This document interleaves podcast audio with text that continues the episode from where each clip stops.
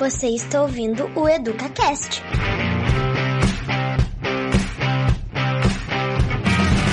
Olá, eu vou chamar vocês um por um. Convido primeiro o Eduardo para estar aqui com a gente. Tudo bom, Eduardo? Tudo bem, Adriano? É, é um prazer estar aqui com você e com todos os colegas da nossa rede municipal. Que ótimo, muito obrigado, Eduardo. Eu vou chamar agora a Geniane, professora Geniane, tudo bem? Tudo bem, Adriano, tudo bem? Muito feliz de poder participar desse momento de discussão ao lado dos meus colegas. Então, acho que vai ser bem positiva essa nossa tarde. Legal. E por último, e não menos importante, convido o Thiago para estar conosco também. Olá, secretária, tudo bem? Professor Adriano, colegas do CNP, colegas, professores do município. Espero que seja uma hora bem proveitosa, né? Muito bem. Gente, como a gente tinha combinado antes, eu vou ficar aqui no backstage. Qualquer coisa que precisarem, gritem, Adriano, coloca, o, coloca a apresentação ou tira. É com vocês, tá bom? Bom trabalho, gente. E obrigado, viu, por estarem conosco. Perfeito, então.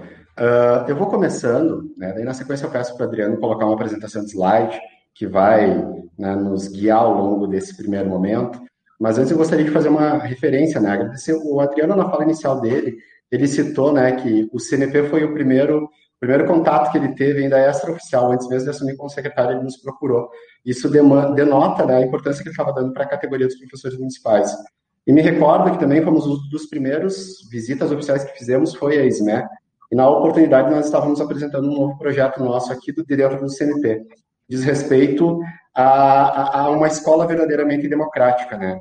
A gente pensa nesse sentido, sobretudo, para valorizar esse princípio tão importante que vem sendo relativizado no nosso país, né, de diferentes formas, e sobretudo em ano que nós, esse é um ano um tanto quanto não só pela pandemia, né, de três em três anos nós temos eleições nas nossas escolas, e nós temos algumas situações, por vezes, um pouquinho desconfortável, né, tanto para a equipe diretiva quanto para o corpo docente e as comunidades. Então nós queríamos trazer essa discussão à tona e prontamente a SME abraçou o nosso, o nosso projeto, né, fez questão de ser parceira nessa empreitada, inclusive cedeu esse espaço para nós estarmos apresentando essa formação hoje. Eu vou pedir então para o Adriano compartilhar os slides que a gente preparou ali. Pois bem, então, colegas, eu vou tentar ser o mais breve possível, porque eu sei que a hora ela passa rápido e tem os demais colegas que vão falar, né? Então, hoje nós estamos né, nessa formação da SME promovida nesse momento pelo CNP Escola e Democracia, Nossas Possibilidades e Responsabilidades, apresentando oficialmente né, o projeto da Escola Verdadeiramente Democrática. Esse projeto ele foi, ele foi idealizado e será promovido pelo CNP e terá sim a nossa Secretaria Municipal de Educação como parceira. Nós teremos uma série de atividades ao longo desse ano, né, discutindo diferentes temas que envolvem, envolvem sobretudo, né, a questão da gestão democrática e a questão da, da, da, responsabilidade que nós temos ao longo do pleito eleitoral, pois, como estávamos lembrando, né, esse é um ano atípico, esse é um ano de eleições para a equipe diretiva. Não sabemos como é que se dará, né, nós estamos em pandemia, mas acredito que lá em novembro teremos mais um pleito.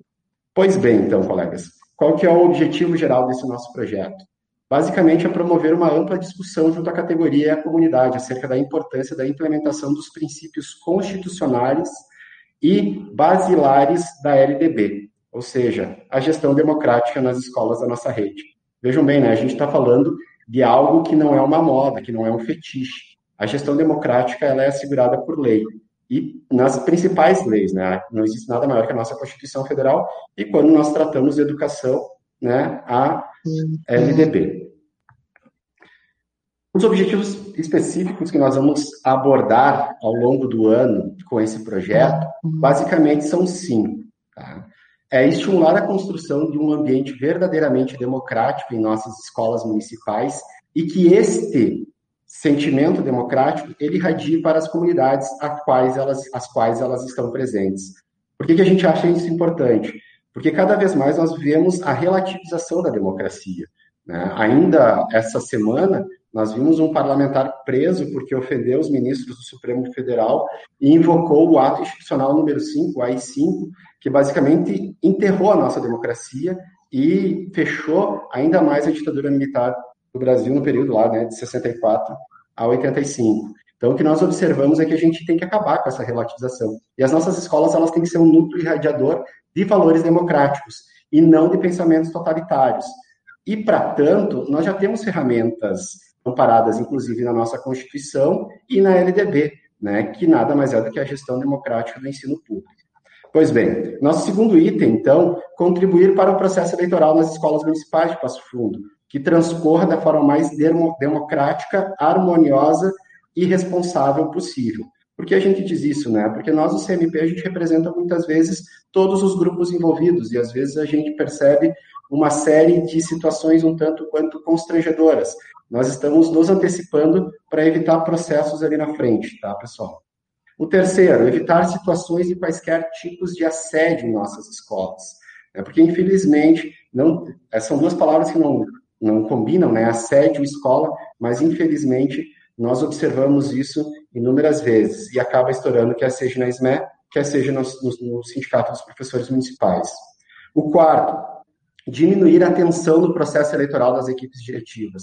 Nós queremos, queremos exercitar ao máximo a democracia, entender que as discordâncias em escolas onde haja mais de um de uma chapa, isso não significa que as pessoas elas são inimigas, são apenas, são apenas projetos distintos sendo apresentados. Né? Nesse sentido que nós queremos trabalhar ao longo do ano. E o quinto, revisar e, se necessário, alterar a legislação municipal que trata desse processo. Nós já estamos nesse processo e a gente vai levar o ano inteiro, junto, sobretudo, com o gabinete da nossa vereadora, né, a professora Regina, que representa o magistério municipal. A formação de hoje, então, colegas, ela foi pensada nesse, nesse molde, né? Uh, apresentando um projeto Escola Verdadeiramente Democrática. Num primeiro momento, eu vou fazer a fala no que diz respeito aos princípios básicos da gestão democrática. Cabe lembrar que a gestão democrática é muito ampla. Aqui nós só vamos estar apresentando. Nós temos apenas uma hora e três diretores irão falar. É, nós já nos colocamos à disposição, inclusive, caso as escolas queiram chamar o CMP para fazer formações na, na, na, nos seus respectivos locais, basta entrar em contato com a nossa secretária e nós estaremos oferecendo esse produto, ou até mesmo à distância, né, enquanto a bandeira não, não, não nos permitir. Tá? No segundo momento, a professora Geniane vai falar sobre as eleições para diretores, fazer um breve histórico e trazer também as normativas acerca disso.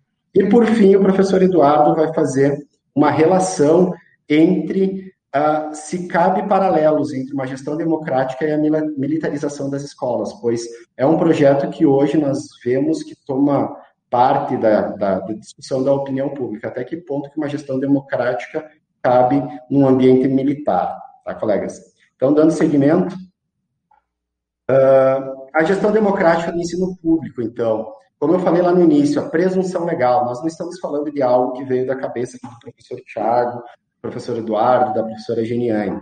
Tá? Ele é um princípio constitucional. Está lá tipificado no artigo 206, inciso 5 da nossa Carta, né? onde ela é colocada como obrigatória em todo e qualquer órgão público de educação. Mas nós sabemos que leis muitas vezes são escritas, mas nem sempre elas são cumpridas. A gestão democrática, para ela ser assegurada de fato, se passaram praticamente quase 10 anos, foi lá em 97, né? 96, quando da LDB. Porque a LDB ela pegou esse incisinho do nosso artigo 206 da Constituição Federal e ali estabeleceu o norte da Lei das Diretrizes e Base da Educação Brasileira. Ela diz que as escolas precisam ser organizadas e administradas tendo como pressupostos os princípios da gestão democrática. É óbvio que, é, por mais que ela esteja assegurada na nossa lei, por mais na nossa lei maior, e nas diretrizes e bases da educação, muito embora ela ainda não está sendo efetivada. Não é fácil, mas nós precisamos começar essa discussão, nós precisamos começar a pautar esse tema, até porque é uma obrigação de todas as redes do ensino público nacional, diferentes níveis. Alguns, alguns pressupostos básicos, então, colegas, da gestão democrática.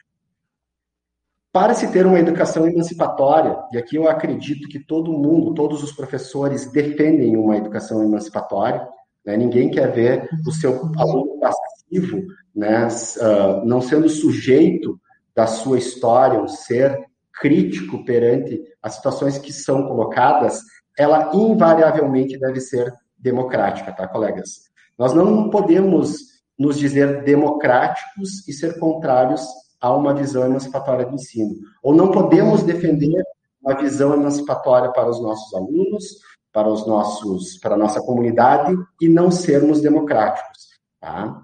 Seguindo, a gestão democrática ela baseia-se na descentralização das ações, no compartilhamento. E para tanto, é necessárias parcerias. E essas parcerias entre equipe diretiva, corpo docente, discente e comunidade, ela é baseada basicamente em colaboração, corresponsabilidade e solidariedade. Fácil a gente sabe que não é, colegas, mas nós precisamos achar formas de implementar. Né? Uh, grupos de, de pais e alunos são cada vez mais importantes nesse sentido, na cogestão das escolas, né?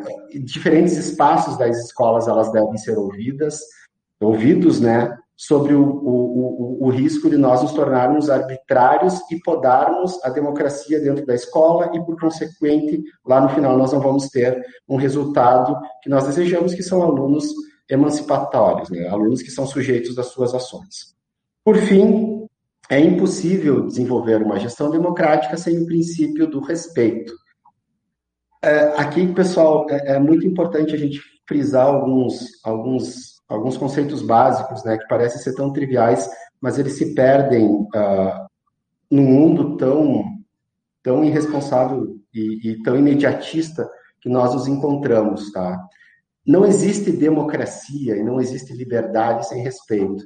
Então, uh, eu sei que parece algo tão subjetivo, mas isso talvez esteja lá na base para a gente buscar a implementação da gestão democrática dentro da nossa escola, dentro da nossa comunidade e trazer talvez para a nossa rede e tornar a nossa cidade mais democrática.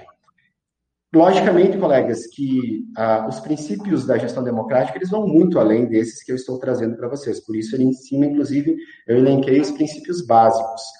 E como eu disse, ao longo desse ano, quer seja nas formações da reunião dos representantes ou as formações que o sindicato estará participando nas escolas, bem como no nosso congresso, nas vivências, nas cirandas, que são espaços de, de, de, de, troca de ideias que nós temos dentro do sindicato, nós vamos trabalhar exaustivamente essas questões que estão sendo apresentadas a vocês hoje nessa formação promovida pela SME em parceria aqui nesse espaço das 15 às 14, às 16, perdão, uh, com o CMP.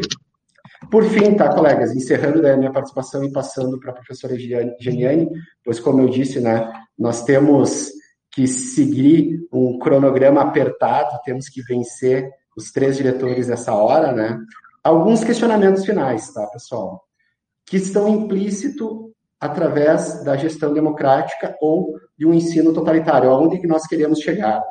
Quais são os valores que iremos praticar? Se são valores coletivos ou individuais, se são valores democráticos ou autoritários? Quais práticas iremos eleger para construir o humano em nossas escolas? Iremos impor determinadas ideologias ou garantir a pluralidade? E aqui, colegas, eu sei que nós estamos tendo discursos muito epidermes, mas aqui a gente não está falando de, do discurso A ou do discurso B, do amarelo ou do verde, do azul ou do vermelho. Né? Mas o quão é importante nós garantirmos a pluralidade. E a pluralidade só é possível em um ambiente democrático, que prima pela, pelo respeito, pela tolerância né, e pela harmonia. E, por fim, seremos patrocinadores ou patrocinadores ou seremos parte de patrulhamento e cerceamento de opiniões diferentes da nossa. É, acredito que ninguém quer uh, se vestir desse personagem que não que não tolera o contraditório. Que não, eu só vou pedir para o Adriano já fechar aqui a nossa a nossa apresentação por slides. Vamos ver. Acho que vem para cá. Aí, perfeito. Né? Quem seremos nós ao longo desse processo?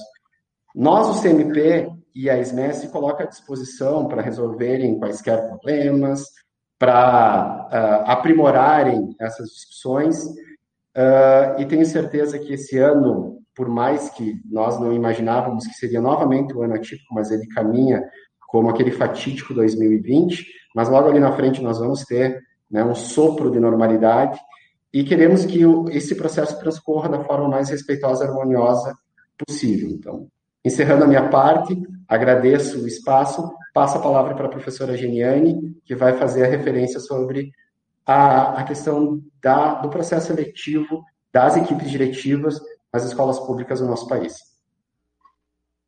Obrigada, Tiago. Boa tarde, colegas, professores e professoras da rede. Fico muito feliz de estar essa tarde com vocês. Para mim é um desafio enorme estar aqui.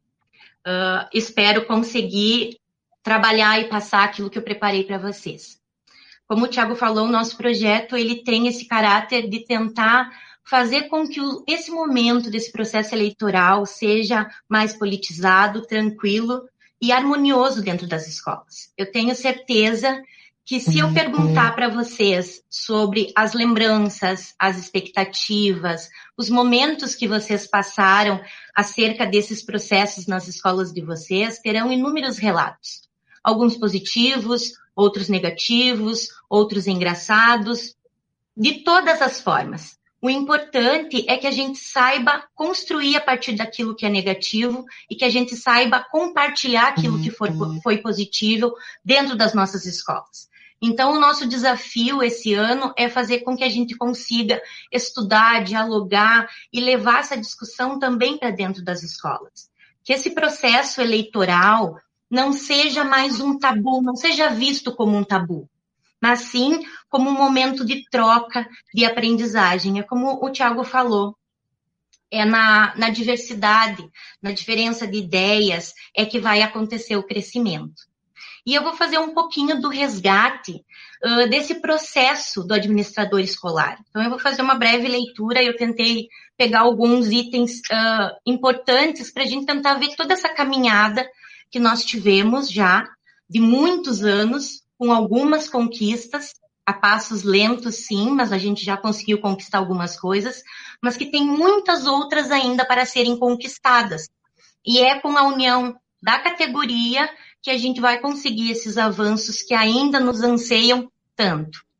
Então, para entendermos a importância histórica do administrador escolar e do gestor, precisamos conhecer o processo histórico dessa longa trajetória partindo do pressuposto que o processo de administração surgiu nas sociedades mais primitivas, em virtude das necessidades das famílias e da comunidade, em virtude dos problemas ou interesses em comum ou não que essas pessoas tivessem. A administração escolar se iniciou no Brasil colônia, com a chegada de Dom João VI e toda a sua corte em 1808. Nesse período, a educação lidava com a forte influência dos portugueses. Então, tínhamos como protagonistas os jesuítas ocupando esse espaço. Com a crise na educação, uh, os jesuítas acabaram saindo, o que provocou um grande uh, problema quanto a isso, mas também nessa época aconteceram alguns avanços, principalmente a questão uh, que, a partir dessas pessoas, começou todo o processo que elencaria os cargos de diretores. Um pequeno passo diante de tantas outras coisas que vieram acontecendo. Dentre as reformas do campo político, econômico e educacional, as reformas foram acontecendo ao longo. E com o Alvará Régio do dia 28 de junho de 1759, se criou o cargo de fato de diretor. Ele era denominado como diretor-geral dos estudos, a qual tinha a função simplesmente de nomear e de fiscalizar a ação dos professores naquela época. O período imperial, que foi de 1822 a 1879, trouxe a experiência de um novo olhar sobre a administração escolar no Brasil, principalmente por fazer a ligação entre a educação e o sistema legislativo. Com isso, veio a Lei de 1827, que se refletiu a necessidade da nova nação legislar sobre a administração da escola pública, tornando-se a primeira lei da educação no Brasil. No que diz respeito ao campo da administração escolar, os professores foram designados conforme a sua função. Então, no que diz respeito ao campo da administração escolar, os professores foram designados a administrar e fazer a manutenção das escolas, somente isso. Quanto à escolha do gestor, os responsáveis em escolher era a junta de professores de cada colégio. que exercia a função de diretor. Com o surgimento da República do Brasil em 1889, temos um novo cenário no campo da educação. Surgem reformas que, de certa forma, atenderam apenas às ideias que prevaleciam à vontade do poder central. De 1930 a 1945, período de administração escolar, chegou a era Vargas, onde surgem as primeiras diretrizes institucionais, que visavam a formação profissional qualificada para a função, como também trabalhos pioneiros no país a respeito do papel do diretor de escola. No ano de 1934, com a nova Constituição, tornou-se obrigatório em todo o território nacional o concurso, concurso público para o provimento de cargos no magistério e, ao mesmo tempo, determinou que os estados fiscalizassem e regulamentassem as, as instituições de ensino. Ou seja, mais uma vez o cargo de gestor uhum, escolar uhum. ficou nas mãos dos governantes dos estados que, que, em sua grande maioria, mantiveram como cargo de confiança. No período de 1946 a 1964, conhecido também como a Era da Liberdade Democrática, surgem as contribuições importantes para a reformulação da LDB. E quando tudo parecia que estava caminhando rumo a uma nova perspectiva na educação, mesmo que a passos bem lentos, eis que acontece o início do governo militar, de 1964 a 1984, trazendo grandes retrocessos para o campo educacional. O comando da gestão escolar ficou nas mãos dos governantes, transformando-os em cargos de confiança, sendo diretor de escola indicado por governadores, dos prefeitos que não tinham compromisso com o povo ou sequer com a educação. Nos anos 80, a preocupação foi garantir a legalidade e a democratização das escolas, e nos anos de 1990, reinicia-se o repensar da administração escolar, pois é nesse período que aparecem os primeiros sinais de reivindicação da população para a redemocratização política do nosso país, através dos sindicatos, das organizações das classes. Desde então, caminhamos devagar, mas sempre com a mesma determinação em busca de um ideal. Acho que então o professor Eduardo dá a continuação e traz a questão do, da, da, da militarização do, do, do ensino, a, a, que seria a opção que o governo nos apresenta e se há espaço para ela frente a uma gestão democrática. Por gentileza, professor Eduardo, colabore com sua parcela. Claro. É, então, primeiramente, boa tarde a todas e todos. É, eu quero inicialmente é, dizer que é um prazer estar aqui, né? Nesse momento de, de, de, aprendizado, porque também estamos aprendendo aqui junto com vocês. E é, é uma grande oportunidade de conversar diretamente com a categoria, já que no ano passado é, nós tivemos poucas oportunidades para fazer isso. Na verdade, hoje a minha fala ela, ela, ela se destina a avaliarmos e conversarmos sobre um determinado modelo eh, de escola. Nós temos eh, várias propostas, ao longo da história se construíram várias propostas de escolas democráticas. E, e, e essas propostas nós temos mundo afora experiências eh, muito positivas com relação a escola democrática. Hoje, especificamente, nós vamos conversar sobre uma determinada escola, é, porque ela está, na verdade, hoje no, no, no foco do, do, debate educacional. É, vamos tratar sobre a escola cívico-militar, e como todos sabem, né, já não é de hoje é, que vem se falando, e não é de hoje que as escolas militares estão ah, ah, atuando no meio educacional do Brasil. E hoje, especificamente, nós vamos ter essa oportunidade. Não de fazer aqui uma crítica contundente à escola cívico-militar. Longe disso. Nós, longe também de criar algum tipo de, de polêmica. Nosso objetivo ele é bem didático. Nós queremos conversar com vocês e mostrar uma proposta muito concreta da escola cívico-militar, uma, uma proposta que, inclusive, já está sendo aplicada aqui no Rio Grande do Sul e que talvez alguns coordenadores, alguns diretores possam ali na frente é, receber uh, ou, ou, quem sabe, ter contato com essa proposta para que possam implementar nas suas escolas.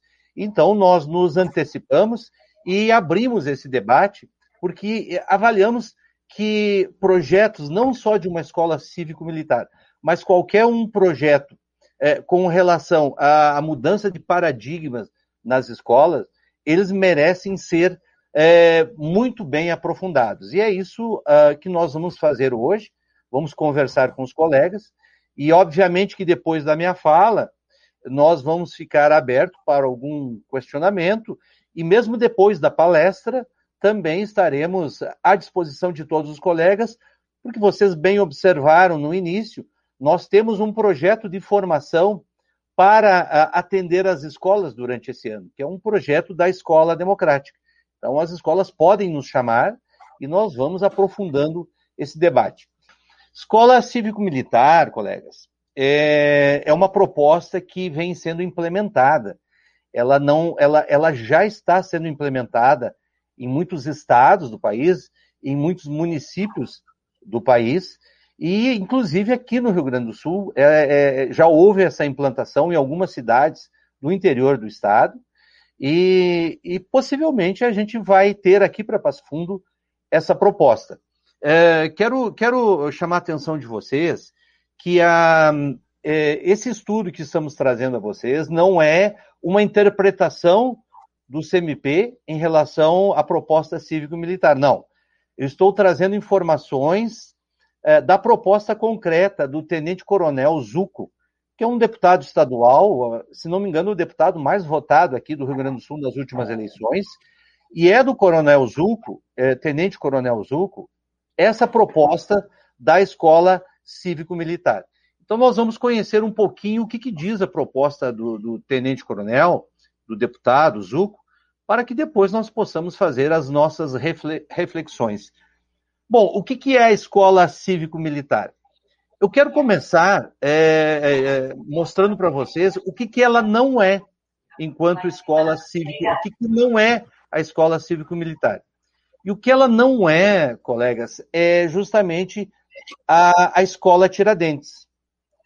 A proposta do Tenente Coronel Zuco é, não é a proposta de implantação de uma escola Tiradentes. Ela tem nuances diferentes, tem estrutura diferente, tem a, a logística diferente, tem um aspecto pedagógico diferente, não é de turno integral, ou seja, a única coincidência que existe entre a, entre a proposta que estamos analisando hoje e a escola Tiradentes é a presença é, é a presença de militares na escola. E ao, e ao, ao, discorrermos mais sobre essa questão, vocês vão ver que, de fato, é, é, as diferenças elas são muito grandes. Uh, mas, obviamente, ela tem algumas questões que, que é importante ressaltar para os colegas. Eu trouxe algumas para vocês. Inicialmente, ela trabalha com civis na parte de ensino, é, de ensino e pedagógica, e com militares que colaboram na formação dos cidadãos. O segundo item que eu quero que vocês apreciem diz o seguinte: preocupa-se primordialmente em incorporar aos alunos atitudes e valores familiares, sociais e patrióticos. Aqui eu quero fazer uma ressalva nessa fala, porque ela é muito importante. Então, nós estamos entendendo aqui, nós estamos entendendo aqui que a escola, a proposta da escola cívico-militar, na verdade, ela sim, ela vai trabalhar valores dentro da, da escola. Por que, que eu estou enfatizando essa questão dos valores e atitudes? Porque se todos lembram, há bem pouco tempo atrás andava por aí um projeto que era da Escola Sem Partido. E o que, que dizia o projeto da Escola Sem Partido? Ele dizia o seguinte: que a família educa e a escola ensina.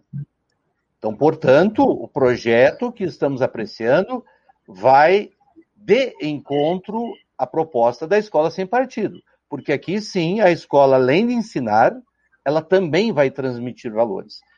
Não estamos aqui trazendo a discussão ou fazendo um juízo de valor se a escola ensina e se a família educa. Não é essa a questão. Nós só estamos dizendo que existe uma contradição muito grande quando nós observamos uh, esse item quando fala em ensinar atitudes e valores. Ela diz também que tem como meta a resolução de pequenos conflitos, que serão prontamente gerenciados para a garantia da proteção individual e coletiva, dentre outras, visando a disciplina geral da escola. Como é que funciona em outros estados? Como eu disse, como eu referi minha, no início da minha fala, como é que eh, nós já temos essa experiência em outros estados? Estivemos pesquisando sobre isso e um estado que está uh, uh, implementando profundamente esse novo projeto é o estado de Goiás. Então, nós trouxemos, na verdade, não trouxemos, na própria cartilha do, uh, do deputado, ele já faz as referências de como funciona em outros estados. Então, vamos lá, vamos dar uma olhadinha como é que é o projeto da escola cívico-pedagógica em outros locais. Vejam bem o primeiro item que eu ressalto para vocês. A gestão escolar invariavelmente não é compartilhada, sendo basicamente da PM. Então, muita atenção nesse item, porque muitas pessoas estão entendendo de que a gestão escolar ela não vai sofrer nenhuma interferência. Não é o que diz aqui. Aqui está bem claro, a gestão escolar invariavelmente não é compartilhada, sendo basicamente da PM. As escolas são estaduais, subordinadas ao Departamento de Ensino da PM. Tem como parceria a Secretaria Estadual de Educação. Os professores e servidores civis são cedidos pela Secretaria de Educação. Daqui um pouquinho a gente vai conversar um pouquinho sobre a figura do professor que vai trabalhar nessa escola é, cívico-militar. Vamos avançar um pouquinho, temos mais coisas. Os uniformes são de responsabilidade dos pais. Isso no projeto para as escolas estaduais cívico-militares. Vejam bem o próximo item. O comandante da PM tem poder disciplinador, inclusive sobre os professores, por portaria específica da Secretaria de Educação. Eu, particularmente, e agora sim fazendo um juízo de valor, considero esse item é, muito controverso, porque aqui está dizendo que deixaremos de nos reportar ao nosso diretor, ao nosso coordenador pedagógico, e o comandante vai ter esse poder de disciplina sobre os professores, inclusive. A seleção dos novos alunos se dá por sorteio. Alunos e professores são voluntários. Bom, aqui nós temos um, um, um, um tema muito amplo para se debater. A seleção dos novos alunos, se ela se dá por sorteio, e se os alunos são voluntários, eu acho que já ficam, e professores também são voluntários, eu acho que ficam algumas questões. Por exemplo, como é que ficam aquelas famílias e aqueles alunos que não querem participar do projeto? Que por alguma razão, por algum motivo, eles não se sintam à vontade para abraçar esse projeto. Esses alunos, eles vão ter que sair do seu bairro para ir a outra escola, porque na sua, no seu bairro, a sua escola adotou a escola cívico-militar e ele, por, como já disse, por alguma razão, por algum motivo, não quer participar. Então, nós temos que ter muito clareza ou, e, e precisamos é, nos aprofundar no que realmente, como se dá esse processo. É, eu tentei fazer esse aprofundamento e descobri algumas coisas que são interessantes e que trago para vocês. Ah, normalmente, essas escolas cívico-militares, elas são implementadas no início do ano letivo. Quase nunca ou nunca são implementadas durante o ano letivo, justamente por isso. Porque caso o aluno não se adapte ou de alguma forma não consiga acompanhar o ritmo dessa nova escola, ele vai ter que decidir isso antes de entrar e não durante o processo. Ou seja, se a escola é implementada lá por abril, maio, os alunos já estão na escola. E aqueles alunos que não se adaptam, como é que eles vão lidar com essa nova situação? Então, eu li, é, inclusive na própria cartilha, eles recomendam que se faça o projeto no início do ano letivo, já seja escolhido as escolas ou a escola e seja implementado o projeto. Alunos e professores são voluntários. Aqui nós estamos conversando com professores e gostaria de trazer à luz uma reflexão que considero fundamental nesse momento. É, se eu trabalho na escola, digamos, na minha é, última escola, eu acho que a, a diretora Márcia, minha querida amiga diretora Márcia, ela, é, é, é, é que é do Urbano Ribas, digamos, uma hipótese, né, só um, um, um exemplo, ela adotaria o, o, o, projeto. E eu trabalho lá. Mas eu não quero trabalhar sob esse projeto pedagógico, porque é um projeto pedagógico também. Eu não quero trabalhar. Eu vou ter que sair da escola? E se eu não quero sair da escola? Se eu tenho laços na escola, se eu tenho uma história naquela escola, como é que eu faço? Como é que fica a vida do professor nesse projeto, sendo que eu vou ter que ser voluntário? E, como disse anteriormente, vale por, para os alunos e para os professores, durante as férias, a escola implementa a, a, o projeto cívico-militar, e eu chego lá e vou estar uh, tendo que aceitar esse projeto ou sair da escola. Então, nós temos que pensar com muita profundidade sobre essa questão, porque ela é muito importante para a nossa vida enquanto profissionais da educação. Uh, o que compete ao município nesses projetos? É, até agora eu falei uh, na questão da escola civil-militar para os estados. Mas existe sim uma existe uma possibilidade de parcerias, uma possibilidade de parcerias com as com os municípios. E como se dá essa parceria com os municípios? Ela é tem alguns detalhes muito importantes que é importante que todos os colegas é, tenham bastante noção do que se trata. Vamos lá. O repasse ao Estado do valor equivalente à gratificação, o que, que compete ao município, né? Então, esse é o primeiro item. O repasse ao Estado do valor equivalente à gratificação especial de retorno à atividade. Tem a sigla de GERA, por servidor disponibilizado. Aqui nós estamos falando do salário do monitor militar. Esse salário do monitor militar, eu não consegui muitas informações, não tive informações precisas.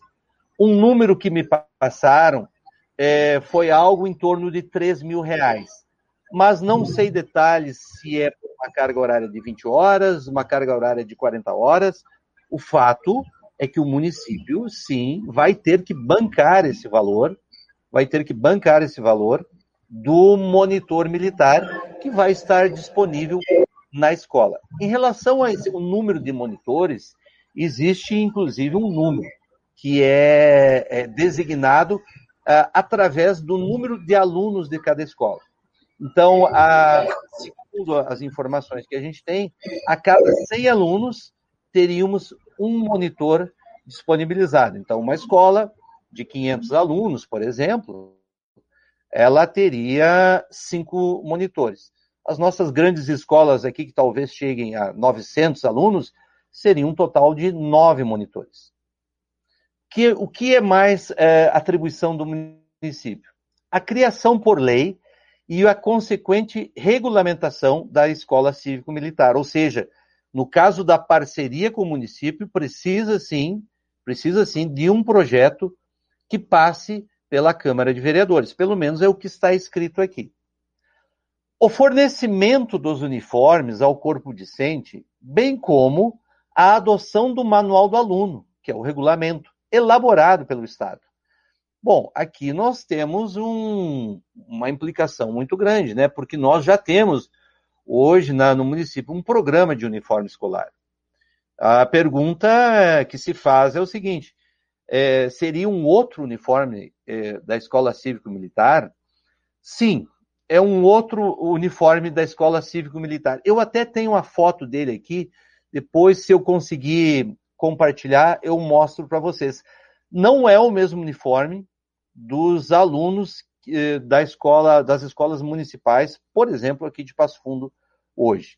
É um, um, um uniforme com características e com adornos que, que nos uh, remetem uh, ao, ao, uniforme militar parecido, talvez semelhante aos uniformes dos adolescentes da escola Tiradentes.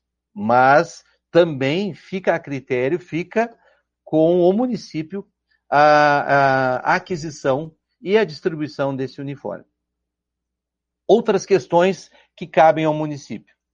Estabelecer os critérios e realizar a seleção dos alunos para integrar o corpo docente, considerando-se a sua voluntariedade dos mesmos e de seus responsáveis.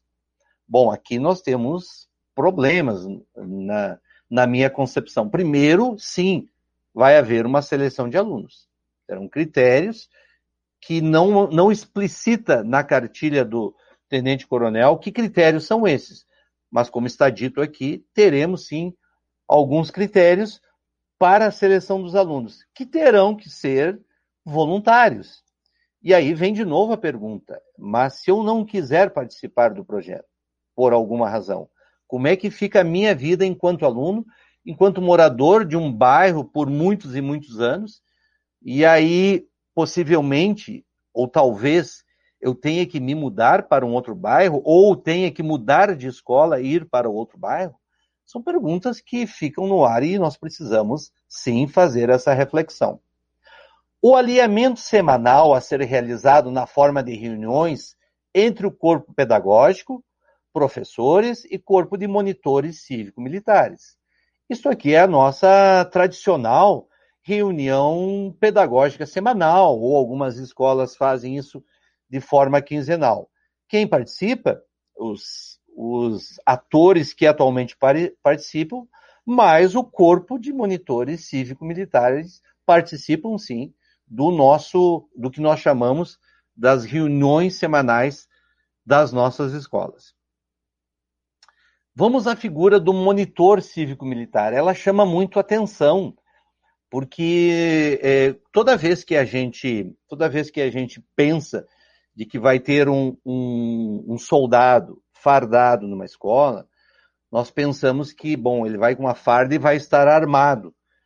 Não, é, segundo as pessoas que, que estão, inclusive, implementando uh, ou pensam implementar a escola cívico-militar, não é o caso. Os monitores não estão armados na escola, apenas estão fardados é, de acordo com os padrões dos militares aqui do, no caso do Rio Grande do Sul.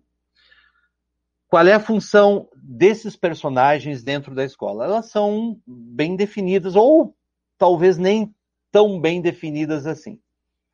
Atividades cívicas sempre externas à sala de aula, ou seja, é, atividades que envolvem o canto do hino e outras, outras questões, sempre fora do espaço da sala de aula. Veja o próximo item. Ensina demonstra e dá exemplo de respeito e atitudes com colegas e professores. Eu não sei quanto aos colegas, e aqui de novo vai um, um juízo de valor, mas eu, quando li esse item, eu me senti muito incomodado, porque eu entendi de uma forma, e obviamente que as interpretações podem ser diversas, mas a minha interpretação me incomodou por demais, porque eu entendi aqui que uh, o monitor ele vai me ensinar e demonstrar e dar exemplos a mim sobre respeito e atitudes. Salvo eu estar equivocado na minha interpretação, parece ser isso. Atua preventivamente na identificação de problemas que possam influenciar no aprendizado e na convivência social do cidadão em desenvolvimento. Eu fiz um grifo nesse item porque se os colegas bem observarem é, esse item que eu estou uh, trabalhando, estou explicando para vocês, aqui o monitor ele assume o papel do psicólogo da, da, da escola, o orientador educacional da escola. É o, pelo menos é a minha compreensão, salvo novamente eu estar equivocado. Mas quando tu diz que atua preventivamente na identificação de problemas, ora, isso é um papel do psicólogo ou do nosso querido profissional da escola e tão importante, orientador educacional. O outro item, aplica sanções e recompensas previstas em regulamento próprio. Também é um item que muito me incomodou. De forma a preparar o aluno para as responsabilidades da vida adulta. A minha dúvida é o seguinte: quais seriam essas sanções? Quais seriam essas recompensas? É, todos nós que participamos, que estivemos no, na, na, graduação, pós-graduação, mestrado, doutorados, nossa rede tem muitos doutores, tem muitos mestres e uma grande maioria de pós-graduados e graduados, nós sabemos que essas duas palavras, sanções e recompensas, invariavelmente não combinam com o meio escolar, principalmente a palavra sanções. Ela nos parece bem forte, ela parece bem simbólica e significativa, e como disse, elas não são é, tão comuns quando nós falamos em escola e como nós estamos falando hoje em escola democrática. Então fica a pergunta: quais seriam essas sanções? Quais seriam essas recompensas? Vamos lá, tem mais coisas ainda age de acordo com os valores permanentes da identidade nacional e das virtudes da vida em sociedade. Eu não fiz nenhum grifo aqui, mas eu quero dizer é, que os professores já fazem isso. Eles agem de acordo com os valores permanentes da identidade nacional e das virtudes da vida em sociedade. Nós, professores, profissionais, que estamos nas escolas e salas de aulas, já fazemos isso acompanha a vida escolar do aluno, identificando desvios que possam influenciar de forma negativa na formação como aluno e cidadão. Bom, se ali na tela anterior nós falávamos que o monitor ele estava fazendo o papel do psicólogo e do orientador, aqui nesse item o, o monitor ele está fazendo o papel do nosso coordenador pedagógico porque diz aqui, acompanha a vida escolar identificando desvios que possam influenciar de forma negativa a formação. Como podem ser selecionados esses monitores? Uma coisa muito curiosa, né? Como é que se seleciona? Como é que se traz esse? Qual é os critérios para trazer esses militares para dentro das escolas? Na verdade, tem mais critérios. Eu trouxe dois que são bem significativos. E trouxe um em especial, que ele é mais significativo ainda. Uh, aquele uh, uh, oficial, aquele soldado que vai trabalhar na escola, ele, se ele tiver graduação em pedagogia, psicologia ou educação física, ele soma 30 pontos na sua para a sua para, para, para poder contar como qualificação para adentrar nesse projeto. Mas, se ele tiver atuação como monitor instrutor do PROED, do Papo Responsa, PM Mirim, Bombeiro Mirim e escolas militares, ele ganha 50 pontos. Esses programas que eu falei são programas muito conhecidos. Alguns deles nós temos nas nossas escolas, como é o caso do PROED, né? É, acho que o Bombeiro Mirim também nós já tivemos. Mas vejam bem, uh, ao tu frequentar um desses projetos, tu tem uma maior pontuação é, é, comparando uh, com aquele, aquele oficial, aquele soldado, que tenha tão só, tenha a graduação em pedagogia, psicologia ou educação física. Então, também é uma questão muito importante e muito significativa. Uh, eu já estou finalizando a minha fala sobre a escola cívico-militar quero deixar cinco questionamentos e algumas reflexões que compartilho agora com os colegas. A primeira é o seguinte: não é uma escola onde a família educa e a escola ensina. Eu é, já falei isso, já referi isso na minha fala e, e reforço aqui. Não é isso o projeto e, e vai de encontro, de novo repetindo, vai de encontro aquele projeto que existe, existia ainda, existe da escola sem partido que dizia justamente o contrário: a família educa e a escola ensina. Número dois, interfere sim na gestão pedagógica e administrativa. Está escrito. Como eu disse para vocês, não foi o CMP, não é o professor Eduardo que interpretou. Eu copiei e colei isso da cartilha do Tenente Coronel Zuco. Como fica o zoneamento daqueles alunos ou famílias que não queiram aderir? É uma pergunta que eu não tenho resposta. Gostaria, vou tentar me aprofundar e ver como se resolve isso? Como ficam também os professores que não querem participar? Também é uma dúvida da minha parte, né? E uma dúvida óbvia, né? Porque caso eu não queira é, participar do projeto, mas eu queira ficar naquela escola com a qual eu me identifico, já estou há anos, tenho um laço muito forte com a comunidade, com os colegas, e eu não quero sair daquela escola e também não quero participar do projeto, como fica a minha situação? E um, um quinto item que eu falei e, e comentei que me incomodou bastante é essa questão do militar. O militar aplicará sanções aos professores. E me dá até um certo receio de, de saber que tipo de sanções serão essas. E como é que elas vão se dar dentro do processo dialógico da relação entre diretor, coordenador e mais um monitor é, militar. É, me parece muito confuso essa questão. Bom, é, essas, essas foram as minhas considerações sobre a escola cívico-militar. Trouxe esse tema porque ele é muito pertinente.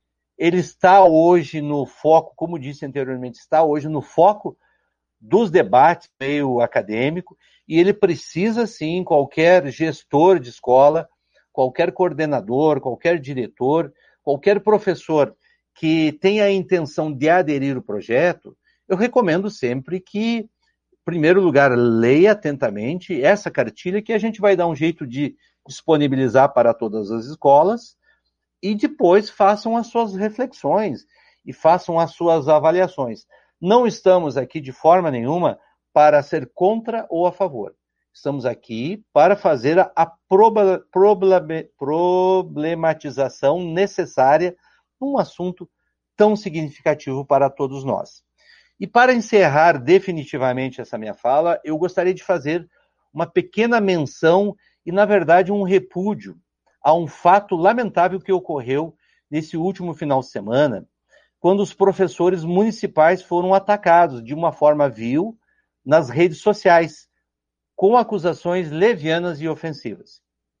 Nós queremos dizer que estamos, nós como sindicato, estamos tomando as providências jurídicas necessárias e cabíveis, mas também queremos dizer que não, não só aos colegas do magistério, mas também a toda a sociedade, que no ano que passou, nós só tivemos algum tipo de educação nas escolas públicas pelo esforço e dedicação de funcionários, assistentes, professoras, professores, coordenações, direções, colegas da Secretaria de Educação que não mediram esforços para levar um ensino de qualidade dentro das limitações que nos foram impostas pela pandemia e contemplar as nossas crianças e adolescentes nas periferias. Nossos colegas, é bom lembrar isso, nossos colegas investiram do seu próprio bolso em computadores, internet de qualidade, cursos de aperfeiçoamento e equipamentos para cumprir o seu compromisso de educar. Nossos professores garantiram oportunidades para quem mais precisava naquele momento, eh, fazendo, cumprindo com o papel da escola democrática. Por isso, nós, do sindicato, nós exigimos respeito com a nossa categoria e os responsáveis por esses ataques vão sim responder na justiça pelos seus atos. Eu quero agradecer do fundo do coração ao professor Adriano Canabarro Teixeira pela sua atenção, pelo seu carinho que tem dispensado ao nosso sindicato, pela parceria que tem proposto para nós. Também quero agradecer a toda a equipe da ESME, que também está trabalhando em consonância e sempre conversando conosco em todas as situações que são necessárias. E também quero agradecer a vocês, colegas, por essa grande oportunidade que nos deram. E agora, a partir de agora, uh, fico à disposição e também depois da nossa palestra, também o sindicato está à disposição de vocês. Então, uma, muito obrigado e uma boa tarde a todos. Você ouviu o EducaCast. Até mais!